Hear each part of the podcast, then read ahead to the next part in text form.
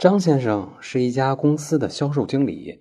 五年前大学一毕业，张先生就进入这家公司，工作一直兢兢业业的，职务也从一般的文员一路干到销售经理。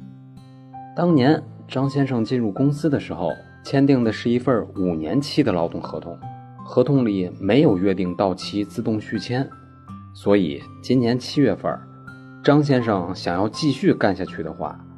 就需要和公司重新签订一份新的劳动合同。合同从人事部门那里递交了过来，张先生一看，其中什么条件都没变，只是这次的合同从原来的五年期合同变成了四年期合同，也就是说，张先生这次的合同比上次少了一年。张先生就去问人事部门的主管，怎么把合同的年限给改了。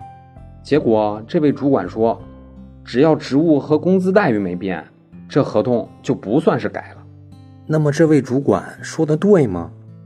答案是不对。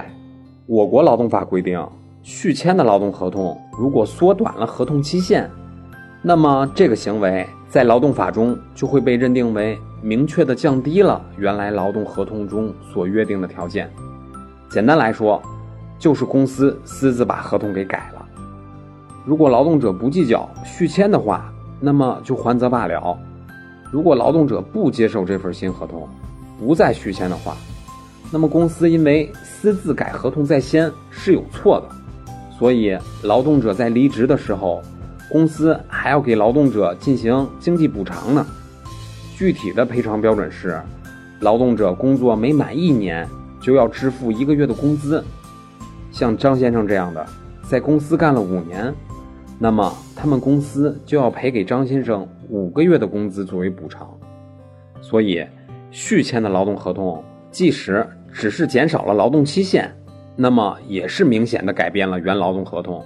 如果您不接受，那么可以向公司要经济补偿金，然后拿钱走人。那么，以上就是今天的音频，供您参考。